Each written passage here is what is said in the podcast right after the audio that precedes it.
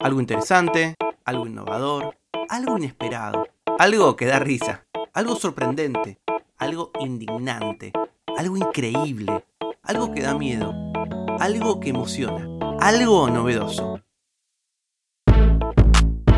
Algo que no sabías. Con Tomás Balmaceda.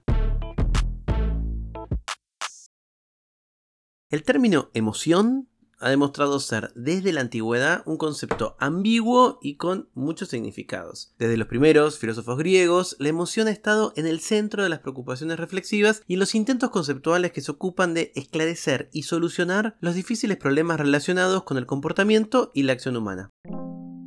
Desde la antigüedad, las pasiones, las emociones, se asociaron a determinadas valoraciones de la conducta humana y a reflexiones morales que marcaron la comprensión de estos fenómenos a lo largo de la historia.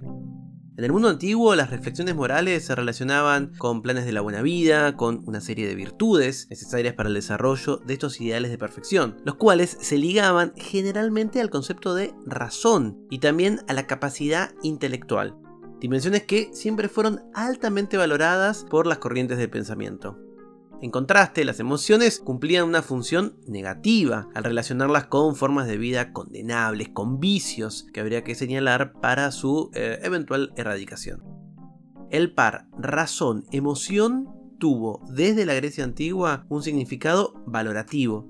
La pasión era aquello que debía condensarse por estar alejado de los ideales de vida propuestos o lo que significaban aquellas dimensiones sobre las cuales la razón debía ejercer una función de control para que no obstaculizaran los planes perfeccionistas de búsqueda hacia la excelencia humana. El significado valorativo del par razón-emoción determinó por consiguiente el desarrollo posterior de conceptualizaciones morales en toda la cultura occidental.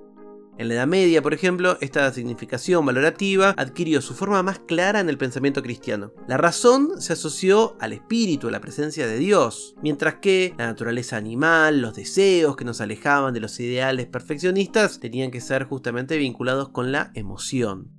Desde los padres de la iglesia, la pasión se ligó al cuerpo, fuente de deseo, susceptible a los vicios, a las tentaciones. El significado valorativo de la díada razón, emoción, adquirió entonces un rostro cristiano que condenaba la pasión a poseer características primordialmente negativas.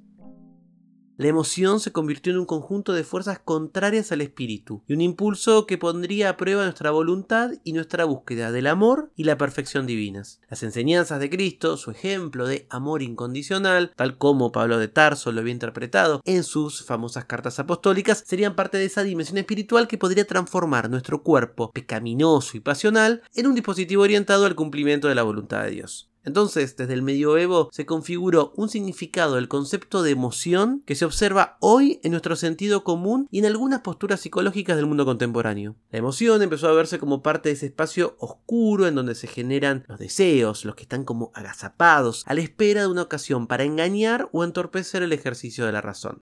A pesar de que este no es el único sentido actual sobre el concepto de emoción, es claro que ocupa un lugar importante en varios campos culturales. Pero bueno, seguramente esto ya lo sabías porque lo vivimos a diario. Nos oponen a la emoción la razón y nos piden que seamos racionales, que ser emocionales no está para nada bueno. Pero esto es algo que no sabías. Para las neurociencias no es tan fácil separar lo emocional de lo racional. Hace un par de años, eh, si no me equivoco 2019, ahora lo chequeo, Pedro Beckenstein, Pedro Beck se lo conoce eh, en redes sociales, que es un biólogo, un doctor de biología por la Universidad de Buenos Aires, un investigador del CONICET, sacó un librito un libro, yo digo librito pero con cariño, pero bueno, un libro que a mí en su momento me ha gustado un montón y en estos días pensando, nada, lindos episodios acercándonos al capítulo número 100 de algo que no sabías, que me parecían piola, un libro por Ediciones B aquí en la Argentina, se consigue en todos lados, en digital que se llama Neurociencia para nunca cambiar de opinión para nunca cambiarlo, porque justamente, porque en el fondo lo que propone Pedro es que las personas que utilizan argumentos científicos para justificar alguna de nuestras razones, algunos de nuestros comportamientos y le erran. De ese libro les quiero contar y les quiero leer un pequeño pedazo, un pequeño extracto. Hay una grieta que me tiene podrido como neurocientífico. Y es la que coloca como polos opuestos del pensamiento a lo racional y lo emocional. Incluso se suele hacer un juicio de valor que indica que es mejor ser racional que emocional. Pero la verdad es que no sé si siempre es así. De hecho, no sé hasta qué punto esta grieta tiene algún sentido. Por ejemplo, si lo hubiera pensado racionalmente, no me habría comprado una consola de videojuegos, porque solo me quita tiempo de trabajo, puedo pasar horas jugando y dormir poco, y a veces me genera una frustración inconmensurable al no poder vencer un jefe o no poder resolver un enigma. Todo eso es cierto, pero por otro lado me divierte. Me permite no pensar en el trabajo un largo rato, me carga de energías y me da tema de conversación con mis sobrinos. Muchos beneficios. Además, hasta lo que parece más racional de todo, suele tener un componente emocional importante. O te pensás que cuando un experimento sale bien y confirma una hipótesis, los científicos no saltan de alegría. O cuando los resultados no apoyan la hipótesis, no nos ponemos tristes, tenemos bronca, queremos dejar de decidir todo y poner un parripollo. si la demostración de un teorema puede tener una motivación emocional importantísima, imagínate cualquier otra operación mental. Las emociones han surgido en los cerebros durante la evolución porque han aumentado la supervivencia y las probabilidades de reproducirse de las especies. Si nos despojásemos de ellas, posiblemente no podríamos cumplir con muchísimos procesos cerebrales que hacen que las sociedades humanas funcionen. Si las emociones no existieran, quizás uno podría asesinar a otro sin que se le produjera ningún sentimiento, o acercarse a una manada de leones hambrientos sin tener miedo y por lo tanto ser devorado. Tampoco podríamos disfrutar de nada, entender una sonrisa, compartir una tristeza o sentirnos tremendamente alegres nadando con tortugas marinas. Lo afectivo está presente en todo lo que pensamos y hacemos. Ahí no hay grieta. Pero a veces es necesario superar ciertas reacciones emocionales y entender que se desarrollaron en seres humanos que vivieron hace miles de años, porque el cerebro no ha cambiado nada en este tiempo. O sea que los mecanismos que antes eran adaptativos para reconocer a individuos de la propia tribu o de otra, para huir de los peligros del mundo salvaje, son los que se meten dentro de la interpretación de este mundo que es muy diferente, cubierto por la cultura en todos sus aspectos.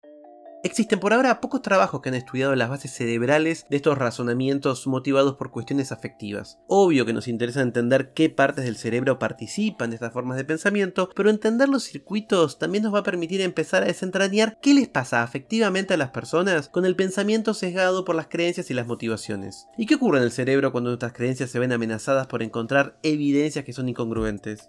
Y si las evidencias son en contra de nuestras propias ideas sobre candidatos políticos, los científicos Drew Wester, Pavel Blokak, Kit Harency, Clint Kills y Stefan Handman de la Universidad de Emory en Estados Unidos hicieron un experimento para empezar a responder estas preguntas. Reclutaron 30 participantes, 15 registrados como demócratas y 15 como republicanos, inmediatamente antes de las elecciones presidenciales de 2004, en donde competían John Kerry por el Partido Demócrata y George W. Bush por el Republicano. Su compromiso con los partidos fue evaluado con una serie de escalas para asegurarse que solo quedaran los sujetos más militantes de ideas de esos partidos. Los sujetos fueron colocados un escáner de resonancia magnética funcional para medir la respuesta cerebral a una serie de estímulos presentados en pantalla. El experimento consistió en exhibir dos frases de cada candidato, más dos frases de un personaje neutral, por ejemplo Tom Hanks. A cada frase del candidato le siguió una diapositiva con información contradictoria a esa frase, y más tarde otra diapositiva con información exculpatoria que podía resolver la contradicción. Por ejemplo, en la primera diapositiva de una entrevista de 1996, John Kerry había dicho que el sistema jubilatorio debía ser revisado y que el Congreso debía subir la edad jubilatoria. Sé que será una medida impopular, pero tenemos la responsabilidad generacional de reparar este problema. En la número 2 se presentó información contradictoria, mencionando que ese año Kerry afirmó que nunca pondría impuestos o cortaría los beneficios a adultos mayores ni aumentaría la edad para acceder a la seguridad social. Luego de esto, se le dio al participante unos segundos para calificar esta información de acuerdo a cuán contradictoria la percibía con respecto a la frase inicial. La tercera diapositiva contenía un dato exculpatorio, que indicaba que los expertos en economía sostenían que el sistema de seguridad social tendría suficiente dinero hasta por lo menos el año 2049 y no hasta el 2020 como se pensaba en 1996. Nuevamente, luego de esta información se les pidió a los participantes que indicaran cuán de acuerdo estaban con esta explicación.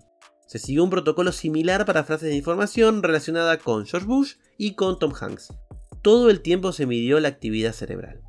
Lo primero que quisieron saber era si la manipulación era capaz de producir razonamiento motivado. Para eso analizaron los datos de cuán contradictoria era percibida la información de la diapositiva 1, que era un dato, con respecto a la 2, que era un dato contradictorio. Observaron que los participantes demócratas calificaron mucho más contradictorias las frases que correspondían a Bush, mientras que los republicanos hicieron lo opuesto. No encontraron diferencias en esta evaluación para la condición de control con el personaje neutral. Los sujetos analizaron de forma sesgada por sus creencias las evidencias de uno u otro candidato, de manera consistente con los mecanismos de razonamiento motivado. Al analizar la actividad cerebral, pudieron ver que durante la fase de contradicción del candidato favorito se activaron áreas del cerebro involucradas en el procesamiento afectivo y la influencia de las emociones en el razonamiento, como por ejemplo la corteza prefrontal ventromedial, la corteza orbitofrontal y la ínsula. Algunas de estas regiones están relacionadas particularmente con las emociones negativas. En resumen, parecería que los mecanismos cerebrales de razonamiento motivado siguen una lógica particular. Primero, la amenaza de encontrar evidencia que se contradiga con una creencia activa, zonas relacionadas con el miedo y con el procesamiento de emociones negativas. Luego se activan zonas relacionadas con la memoria, como el hipocampo, probablemente relacionadas con la búsqueda de información que refuerce las creencias previas. La frutilla del postre del mecanismo consiste en la llegada del alivio por haber encontrado las evidencias necesarias para no tener que cambiar de opinión, algo intrínsecamente placentero que activaría los circuitos de recompensa. Imagínate que parte de los mecanismos de adicción consiste en una activación muy fuerte de los mecanismos de recompensa. Quizás hasta haya gente adicta a tener razón, el flagelo de creer tener razón para nunca cambiar de opinión. Por ahí hay que poner una clínica de rehabilitación para personas que siempre piensan que tienen la razón y tratarlas como si estuvieran enfermas de a mí no me vas a convencer. Porque esto es algo que no sabías. Para las neurociencias no es tan fácil separar lo emocional de lo racional. Para hacer este episodio utilicé, como les conté, el libro de Pedro Beck, de Pedro Beckenstein, Neurociencia para nunca cambiar de opinión, de Ediciones B, y también un artículo de dos filósofos colombianos, Las emociones, una breve historia de su marco filosófico y cultural, escrito por Alfonso Pinedo Castillo y Jaime Yáñez Canal. Si sabes algo que el resto de los mortales no sabemos, me lo contás en hola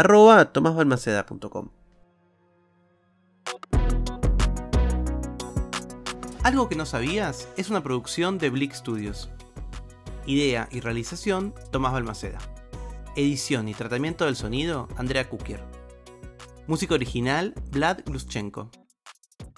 Nos vemos mañana con algo que no sabías.